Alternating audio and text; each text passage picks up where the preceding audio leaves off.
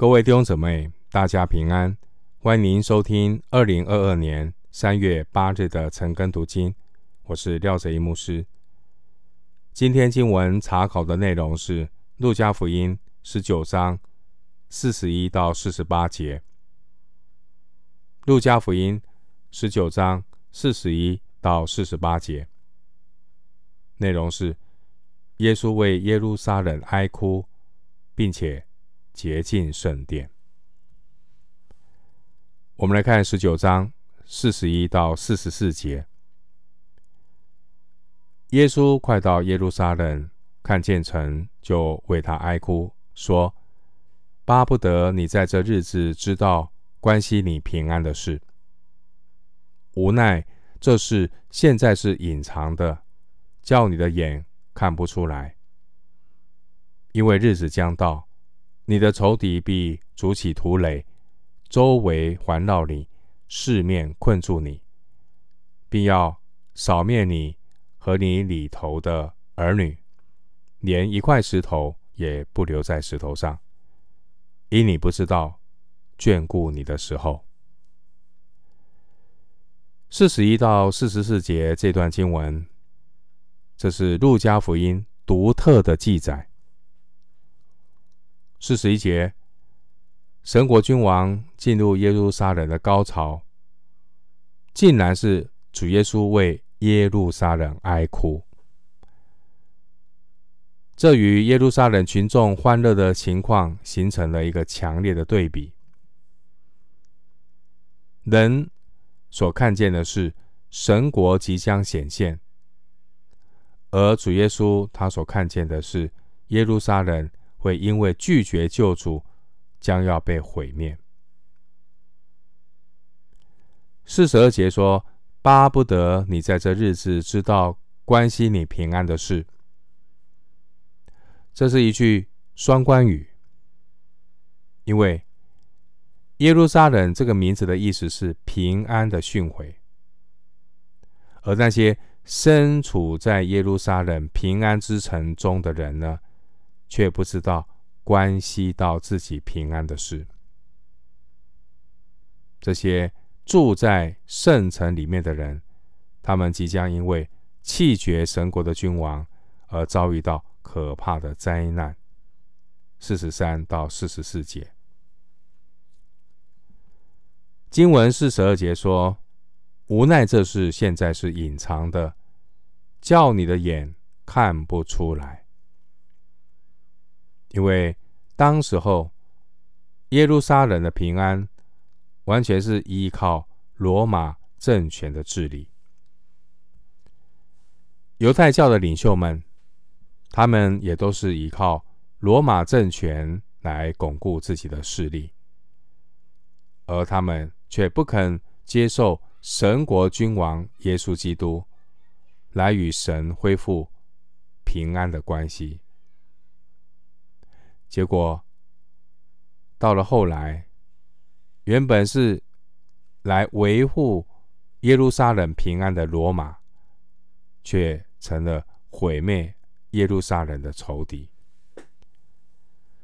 经文四十三节说：“日子将到。”这日子将到，指的是主后六十六到七十三年爆发了第一次犹太的战争。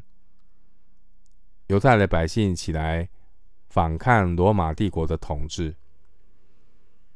到了主后七十年，罗马将军提多他围围困耶路撒冷这个城有七个月，后来呢，攻陷了耶路撒冷，圣殿被毁。经文四十三节说：“你的仇敌必筑起土垒，周围环绕你。”四面困住你，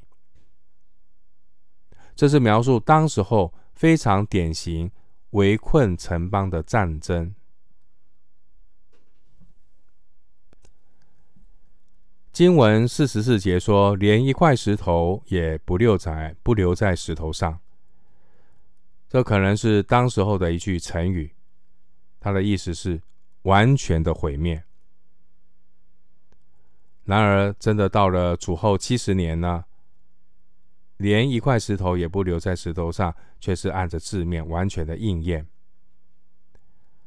当时候，罗马军队彻底毁灭了耶路撒冷以及圣殿。圣殿有很多这个镶金的这些的天花板，放火烧，金融化，滴在这些石呃石头地板中。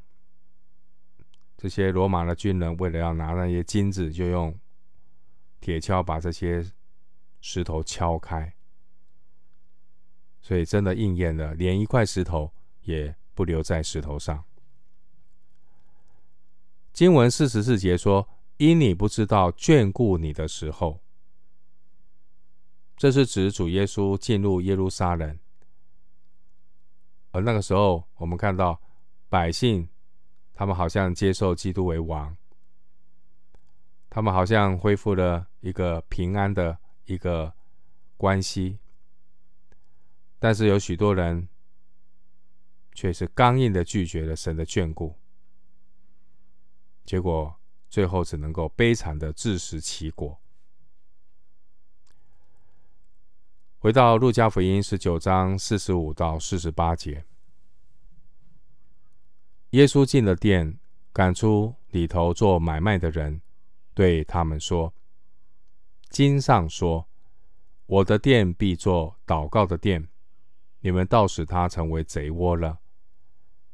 耶稣天天在店里教训人，祭司长和文士与百姓的尊长都想要杀他，但寻不出法子来，因为百姓都侧耳听他。十九章四十五到四十八节记载主洁净圣殿。主耶稣第一次进圣城，他就洁净圣殿。第一次洁净圣殿是记载在约翰福音第二章，而路加福音十九章四十五到四十八节，这是主最后一次进圣城之后，耶稣再一次的洁净圣殿，赶出做买卖的人。主耶稣他说：“我的殿必做祷告的殿。”四十五节，耶稣进了店，赶出里头做买卖的人。这并不是在主耶稣进耶路撒冷城的当天，而是在第二天，并且主耶稣洁净圣殿的行动，不是一时的冲动，而是经过深思熟虑的。在第一天，主耶稣以大君王的身份进入耶路撒冷。他入了圣殿，周围看了各样的物件。马可福音十一章十一节。所以第一天进城，然后他到圣殿看各样的物件。所以耶稣他有仔细的观察。到了第二天，主耶稣他是以大祭司的身份进城。第一天是大君王的身份，第二天是大祭司的身份。所以呢，耶稣进入圣殿，他赶出店里做买卖的人，可以参考马可福音十一章十五节。第一天是大君王的身份，第二天是大祭司的身份，到了第三天，耶稣是以大先知的身份进城。路加福音二十章一节说，他在店里教训百姓，讲福音。经文四十五节说，耶稣进了殿，这个殿包括圣殿本身以及四围的院子。先知马拉基早就已经预言，选民所寻求的主必忽然进他的殿。马拉基书三章一节，并且要洁净那里的敬拜和侍奉。马拉基书三章二到三节。在圣殿里不再有做买卖的人。撒迦利亚书十四章二十一节。当时候，在圣殿有外邦人院，在外邦人院里有两种在里头做买卖的人，而这些做买卖的人都与祭司长们的利益有盘根错节的联系。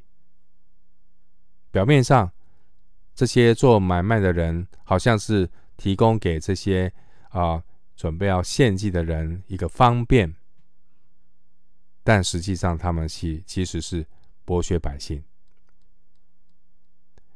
今天也有很多人常常是奉基督的名去牟利，理由好像很合理，但是实际上却是以进钱为得利的门路。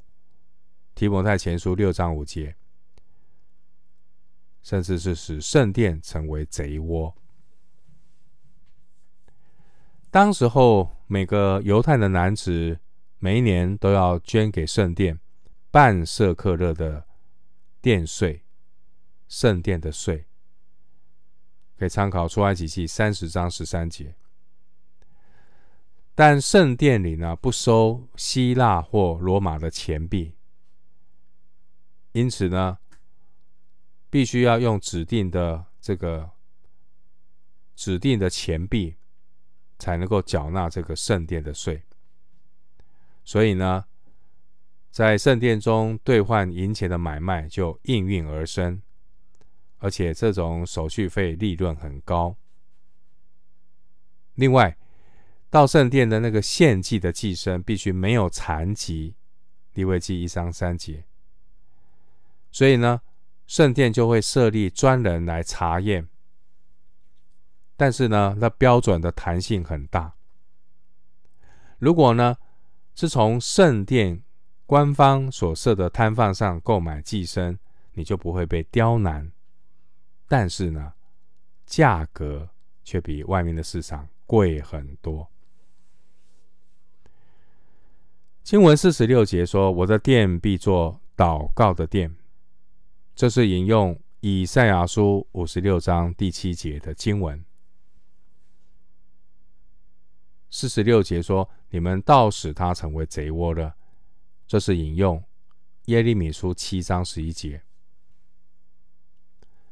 前面提到福音书有记载呢，主耶稣有两次洁净圣殿。第一次洁净圣殿是在主耶稣刚刚开始侍奉的时候，参考约翰福音二章十三到十七节。那时候主耶稣称殿为我父的殿。约翰福音二章十六节，因为主耶稣是以神儿子的身份来洁净圣殿，而第二次洁净圣殿是在主即将结束地上的侍奉。主耶稣称殿是什么？我的殿，四十六节，因为他是以神国君王的身份来洁净圣殿，所以称为我的殿。经文四十七节提到，耶稣天天在殿里教训人。记得，当耶稣十二岁的时候，他曾经在圣殿坐在教室的中间。路加福音二章四十六节。那个时候，路加福音二章四十七节说：“凡听见耶稣的，都稀奇他的聪明和。”他的应对。现在四十八节，我们看到百姓都侧耳听他，然而百姓的领袖却是想要杀耶稣。四十七节，四十七节的祭司长、文士和百姓的尊长，原文都是复数，他们都是当时犹太公会的主要成员。代表着耶路撒冷当局、宗教和民事的领袖。祭司长是祭司的组长或高级祭司，大都是撒都该人；而文士是精通旧约圣经和口传律法的人，他们大多是法利赛人。而百姓的尊长指的是民间的领袖或是族长。经文四十七节提到这些宗教领袖，包括撒都该人，包括法利赛人，他们对宗教的见解是很不同的。平时他们可能彼此的敌对，但是现在呢，有一件事情让他们联合起来，他们要起联合起来杀耶稣，因为主耶稣所讲的真理，不但揭穿了法利赛人的假冒为善，也触动了撒都该人他们的既得利益，还妨碍了长老们的权柄。而只有那些无名无利、无地位、无权无势的普通百姓，他们才肯侧耳听耶稣。这也是告诉我们，名利地位向来都是神儿女挥之不去的试探。当我们撇下属地利益的时候，你才会渐渐的。得到属灵的祝福。当我们放弃属世权力的时候，你才会真正拥有神给我们的权柄。